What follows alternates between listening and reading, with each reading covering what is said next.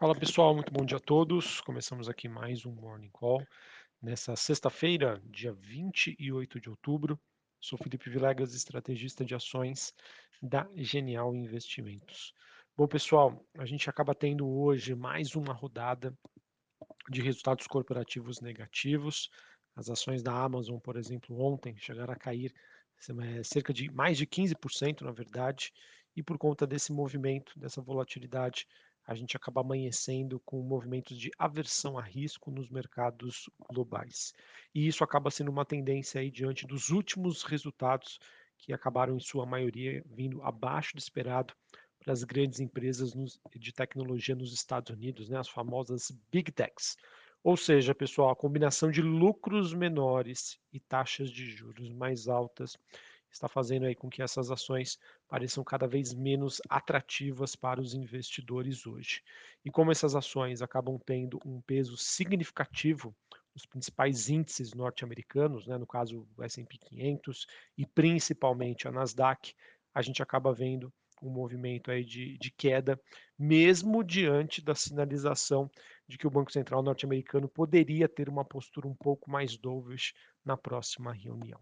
Bom, pessoal, para falar sobre os movimentos desta sexta-feira, a gente tem na Europa, Bolsa da França caindo 0,21, Frankfurt na Alemanha queda de 0,61 é, e a Bolsa de Londres queda de 0,41. S&P 500, olhando para os futuros norte-americanos, queda de 0,56, Dow Jones queda de 0,09 e a Nasdaq caindo quase 1%. Mesmo com esse movimento de baixa, o VIX está comportado. VIX caindo 0,40, 27,28 pontos. Dólar Index DXY tendo um dia de valorização, sobe 0,32 a quase 111 pontos. Taxa de juros de 10 anos nos Estados Unidos volta a subir 1,6% na faixa ali dos 4%. É, enfim, pessoal, sobre ah, essa, essas movimentações globais, o mercado está, acaba sendo impactado pelos resultados corporativos, mas também de olho na, no noticiário envolvendo as decisões sobre política monetária é, que vem acontecendo no mundo desenvolvido. Para a gente falar, para a gente chegar onde eu gostaria, é importante a gente fazer, digamos aqui, uma olhar um pouquinho para trás. A gente teve na quarta-feira o Banco Central canadense elevando pela quarta vez consecutiva a sua taxa de juros, mas num ritmo abaixo do esperado. Ele aumentou meio por cento, sendo que as expectativas esperavam uma alta de 0,75. Ontem, o Banco Central Europeu ele promoveu pequenas, mas importantes mudanças em seu comunicado, já preparando o terreno uma redução aí do ritmo de alta de juros na próxima reunião.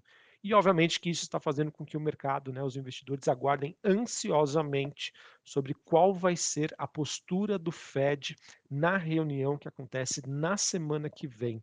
Tá? A semana que vem promete ser de bastante volatilidade. É uma semana que a gente vai ter um feriado uh, aqui no Brasil, né? no meio da semana, na quarta-feira, o feriado de finados, e também com as eleições aí, acredito eu, espero que eu, definidas. Tá? Então, enfim, vamos aguardar é, esses próximos eventos. E, obviamente, pessoal, que antes disso, tá? antes da divulgação desses dados nos Estados Unidos, a gente vai ter nesta sexta-feira é, uma agenda aí forte de dados que podem gerar de, é, volatilidade, já que vai ser divulgado o PCI, o PCI que são os números que envolvem renda, gastos pessoais, e é uma métrica que o Fed gosta de utilizar também para tentar captar a inflação na economia. É, a gente vai ter também a divulgação de vendas de casas pendentes e sentimento do consumidor, é, esse dado que é aferido aí pela Universidade de Michigan. Tá bom, pessoal? Então, vejam que a gente encerra a semana num tom mais negativo, em que os resultados corporativos, olhando para as big techs, estão sentindo aí o, o, efeito de taxas de juros mais altas. Ao mesmo tempo que ban os bancos centrais globais, canadense e europeu, já deram sinalizações de que vão reduzir o ritmo sobre esse processo de subida de juros, vamos ver se o Fed vai adotar ou não o mesmo é, caminho. Importante dizer que se houver uma sinalização de que é, esse ritmo de alta vai ser reduzido e os dados de inflação ajudarem, tá? Muita atenção, os dados de inflação precisam ajudar. Por conta disso, que é muito importante o dado que vai ser divulgado hoje, a gente pode começar a ver uma melhor dinâmica para os ativos é, na próxima semana. Tá? Obviamente que não todos, mas aqueles setores, digamos, menos sensíveis a uma taxa de juros mais alta, pode aí se destacar olhando para o mercado norte-americano. Enfim, são apenas especulações aqui. Acho que é o mais importante a gente aguardar o dado de hoje. Tá? Se o dado de hoje vier benigno, na minha opinião, abre espaço para o Fed também reduzir o seu pace, reduzir o seu ritmo. Isso poderia ser positivo para algumas classes de ativos nos Estados Unidos. Tá bom? E eu falo, pessoal, que inflação é importante porque hoje, né, olhando para os dados que foram divulgados na Europa, a gente teve a inflação na França surpreendendo positivamente, uma alta de 1,3% na comparação mês contra mês. É, e quando a gente olha aí sobre outros dados de atividade, na Alemanha a gente teve o PIB do terceiro trimestre superando as expectativas do mercado, e quando a gente pega aí esses dados, eles mostram que sim, os bancos centrais globais estão numa tentativa aí de conduzir esse ciclo de política monetária de maneira mais suave, mas o quanto que a inflação vai permitir estes processos. Por isso é importante a gente acompanhar o dado que vai ser divulgado hoje e os dados que vão ser divulgados durante o mês de é, novembro.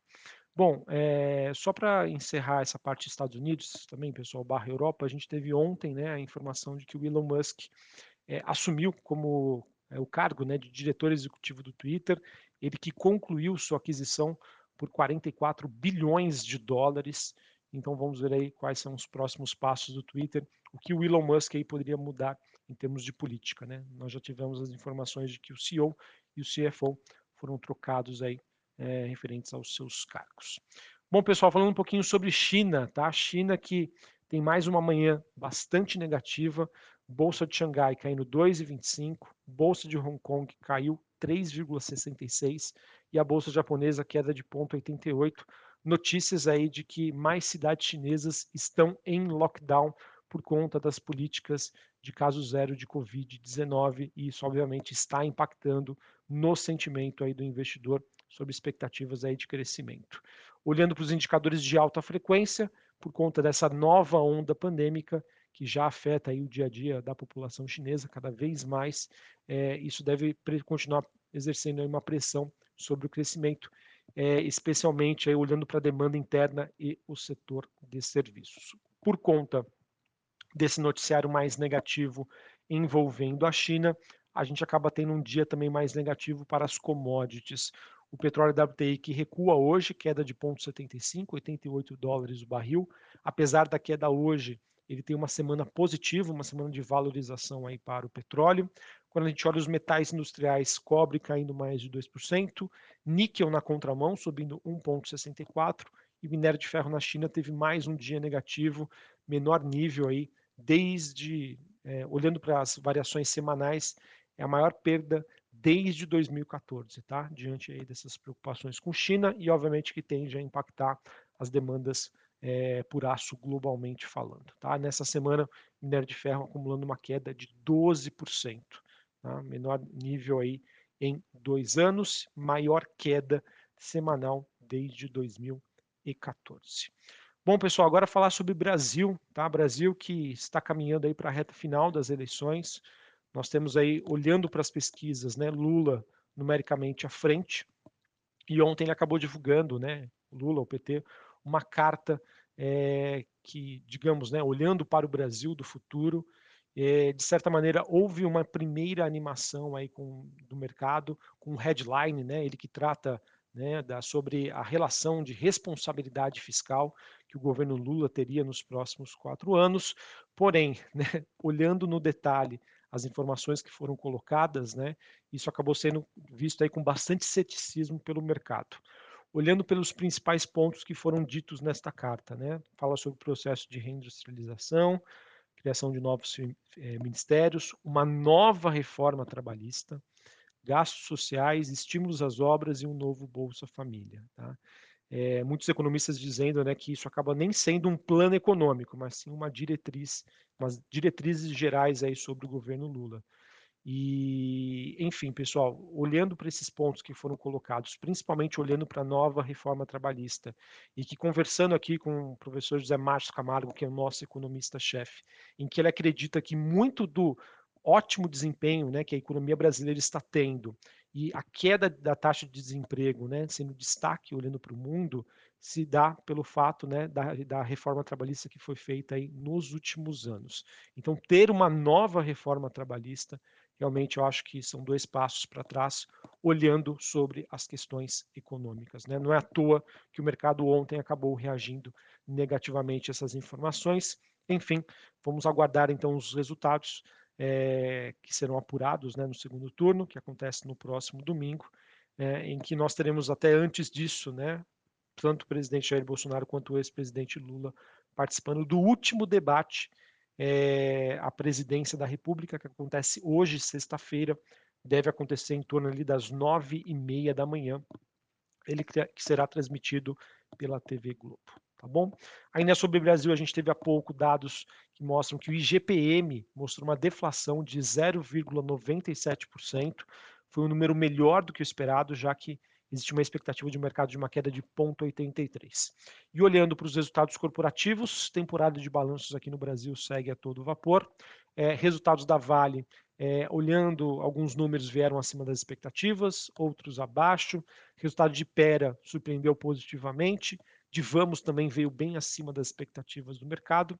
E sobre o noticiário, a gente teve a Infracommerce, ela que diz que fechou uma parceria de solução aí full commerce com a AliExpress e também a Cainal.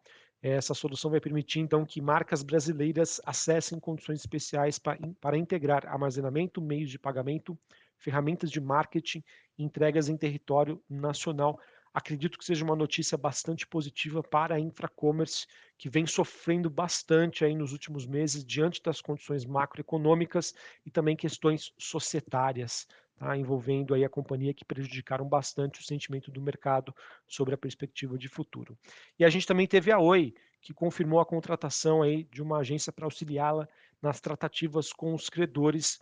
O seu objetivo aí é um refinanciamento de ao menos 10 bilhões de reais em dívidas se isso avançar, deve ser bastante positivo aí para a Oi, olhando para a tese de saída da recuperação judicial e melhora dos fundamentos de longo prazo. Maravilha? Bom, pessoal, então era isso que eu tinha para trazer para vocês. É, enfim, reta final aí das eleições, vamos ficar de olho nos dados de inflação hoje nos Estados Unidos, né? O PCI, é, eu acho que se esse dado vier positivo, pode abrir espaço por uma pivotada do Fed na semana que vem, o que poderia ser positivo para alguns setores nos Estados Unidos, tá? Não digo o mercado como um todo, porque as big techs estão sofrendo, né? Já estão sofrendo com esse cenário de juros mais altos. Mas quem sabe o mercado dá uma animada na semana que vem, isso poderia até ser atuar de maneira benigna aqui no Brasil, já que é, decisão de política monetária nos Estados Unidos também influencia na decisão aqui no Brasil. Olhando para o cenário eleitoral, pessoal, totalmente aberto, então, na minha opinião, seria muito mais prudente, né? Ao invés de tentar fazer apostas, já que a eleição está muito acirrada hoje, de realmente esperar o evento acontecer e na próxima semana aí sim tomar as suas decisões de investimento. É o que eu vou fazer olhando para as carteiras de investimento aqui, carteiras de ações recomendadas da Genial Investimentos. Um abraço a todos, uma ótima sexta-feira, um bom final de semana, boa votação a todos.